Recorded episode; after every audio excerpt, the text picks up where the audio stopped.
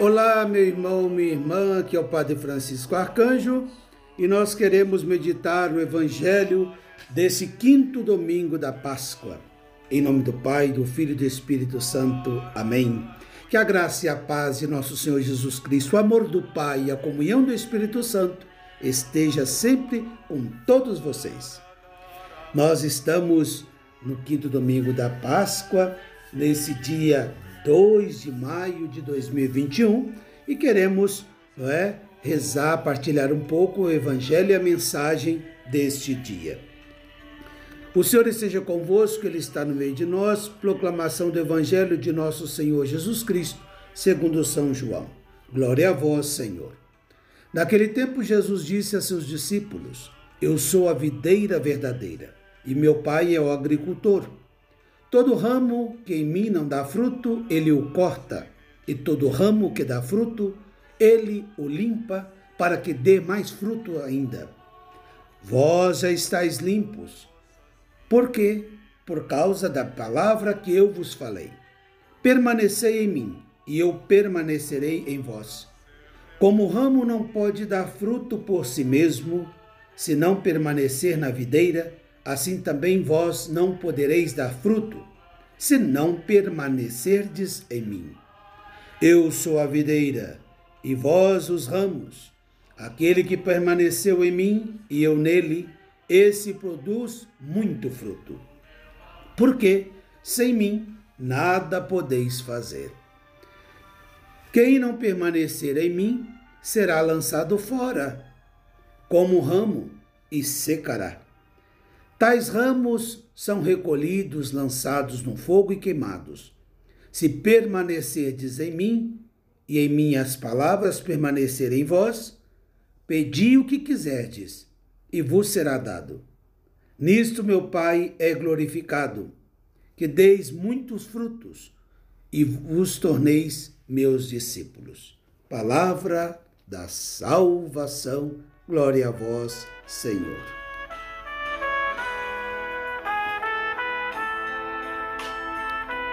Meus queridos irmãos e irmãs, é muito interessante a pedagogia de Jesus, a sua maestria, né? para ensinar, para pregar a palavra, anunciar o reino. No domingo passado, Jesus dizia: Eu sou o bom pastor que dá vida por suas ovelhas. E agora ele nos fala que ele é a videira verdadeira, né? A videira do Pai, e nós somos os seus ramos. É interessante como Jesus utiliza né, as expressões da realidade das pessoas que estavam ali escutando a Jesus, ouvindo a Jesus, né? Ele não se perde em comparações profundas e confusas, mas usa de forma tão perfeita, clara, compreensiva a sua linguagem, os sinais, né, da realidade daquele povo. Ele usa uma linguagem simples e significativa porque é simples não quer dizer que não é profunda. Pelo contrário, é muito profunda. Ele fala para pescadores, agricultores, pastores. E as comparações que Jesus faz são compreendidas por, por essa gente, não é? Então, estando ali naquela região, naquela terra seca, árida, como era a Palestina, né? Falando de plantações, é, daqueles campos todos com um mecanismo de irrigação. Quando estive aí na Terra Santa, tive é, a graça de, de estar aí e pude observar né, as plantações. Meu Deus do céu, como consegue plantar naquele terreno tão seco, né? Dado o serviço de irrigação, de trabalho da terra. Então Jesus utiliza da vida corriqueira daquele povo para para que eles possam entender, não é, a sua mensagem. Então ele fala da vinha, das, da oliveira, da figueira, da mostarda, do trigo, do fermento, não é? para que todos pudessem compreender. Então, eu creio que essa seria também um, uma reflexão importante para todos nós, porque às vezes achamos que estamos falando e as pessoas não estão entendendo. Às vezes queremos pregar o evangelho e as pessoas não se interam do que estamos falando.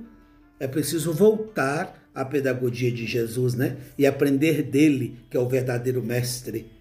Diferente da linguagem dos escribas, dos fariseus, dos saduceus, né? Que estavam mais preocupados com a doutrina correta e a observância das normas, né?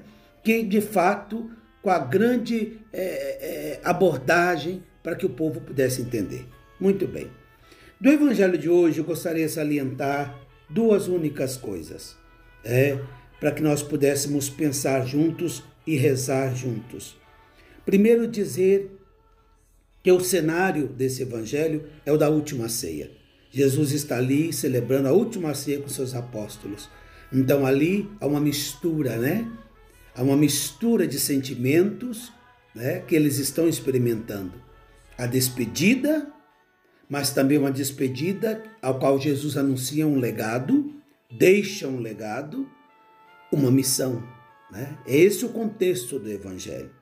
Então, para que de fato possamos permanecer nesse amor, permanecer nesta missão, né? para que de fato possamos levar a cabo o que Jesus está pedindo, é preciso permanecer nele.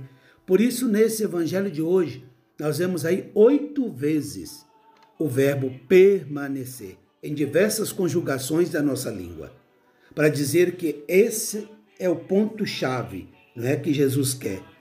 Jesus não quer de nós só uma adesão afetiva.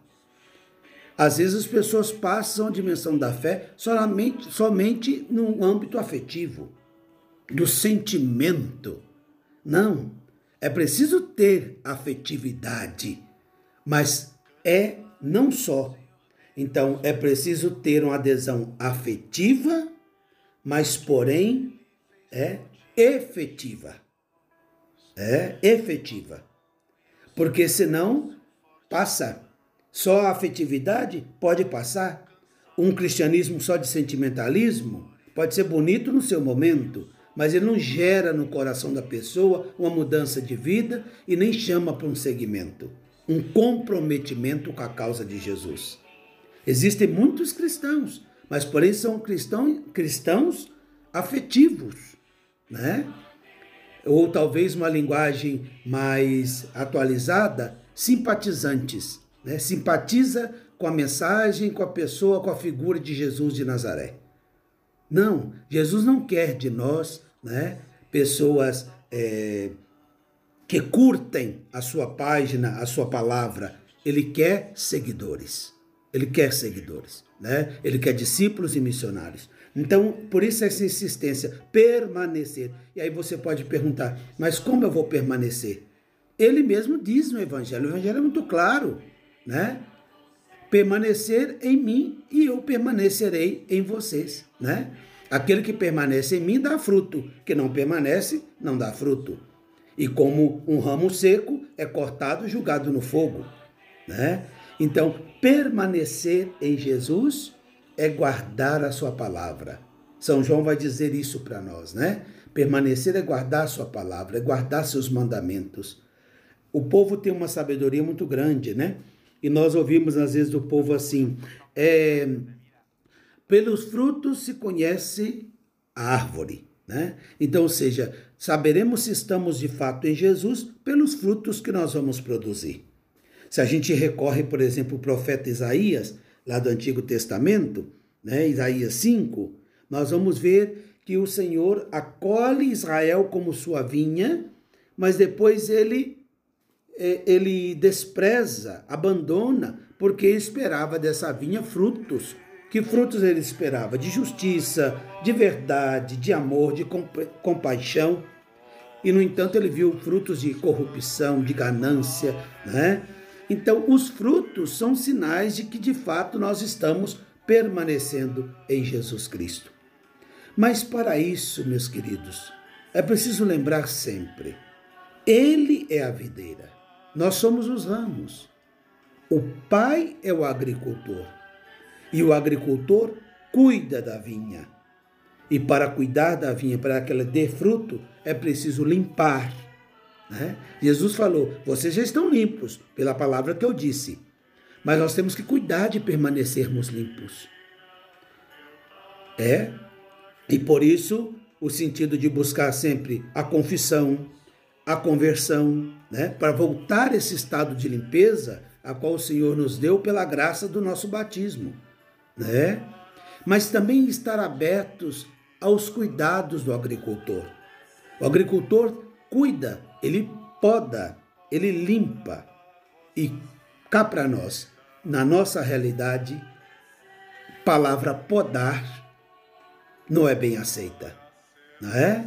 Fulano está me podando, está me podando, está me tolindo, está me impedindo, está me cortando.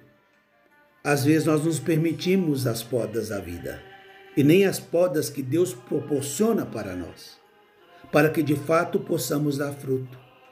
Uma árvore que não passa pela poda pode continuar linda, verdejante, mas cheia de folha e sem fruto. É preciso passar pelas estações da vida, não é? Com a esperança e a certeza daquele que cuida de nós.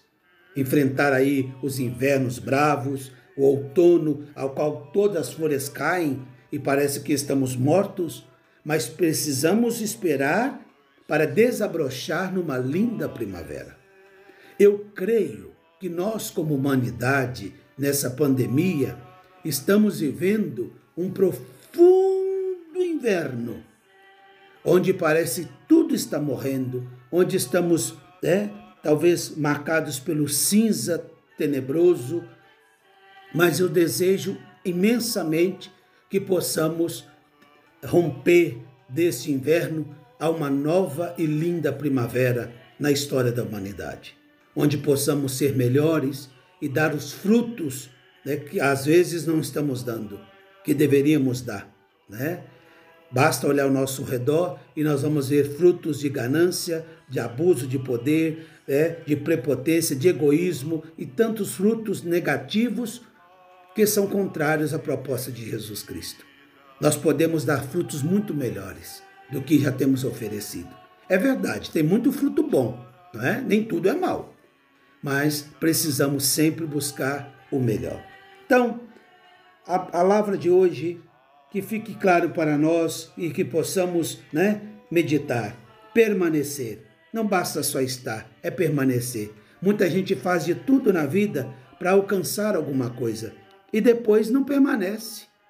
Eu digo sempre isso: chegar, podemos chegar, talvez usando os métodos né, legais, éticos, morais, ou talvez até outros métodos não muito bem listos. Porém, permanecer é que é a chave da questão. Permanecer. Não basta ser batizado, é preciso permanecer em Jesus Cristo. Não basta é, ter uma confissão religiosa, é preciso permanecer. Essa permanência é que garantiza esse fruto que nós tantos precisamos dar. Então é preciso permanecer, acolhendo a palavra, ouvindo a palavra, né? Fazendo desta palavra, de fato, a nossa nosso sustento, nosso alimento, né? E depois, justamente esse sentido de gerar frutos e dar frutos. Temos que dar frutos, mas para dar frutos é preciso passar pelas podas. É preciso reconciliar com o agricultor, porque às vezes não entendemos a sua ação. É preciso também estar unidos, porque sozinhos não damos frutos. Um ramo sozinho não dá fruto, ele morre. E às vezes estamos morrendo porque queremos ser autossuficientes. É preciso estar aí em comunidade, em família, é, como diz São Paulo, enraizados em Cristo, porque é Ele que sustenta a nossa vida. Desejo a você um feliz domingo e que possamos refletir, né, sendo ramos dessa única videira verdadeira que é Jesus e poder dar os frutos que o nosso Pai agricultor deseja de todos nós. E não damos frutos sozinhos.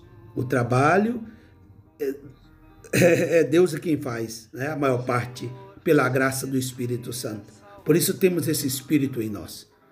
Que essa verdade tão bonita, tão profunda, seja para nós motivo de conforto, de esperança e fortaleza. Que desça sobre ti a bênção de Deus Todo-Poderoso, Pai, Filho e Espírito Santo. Amém.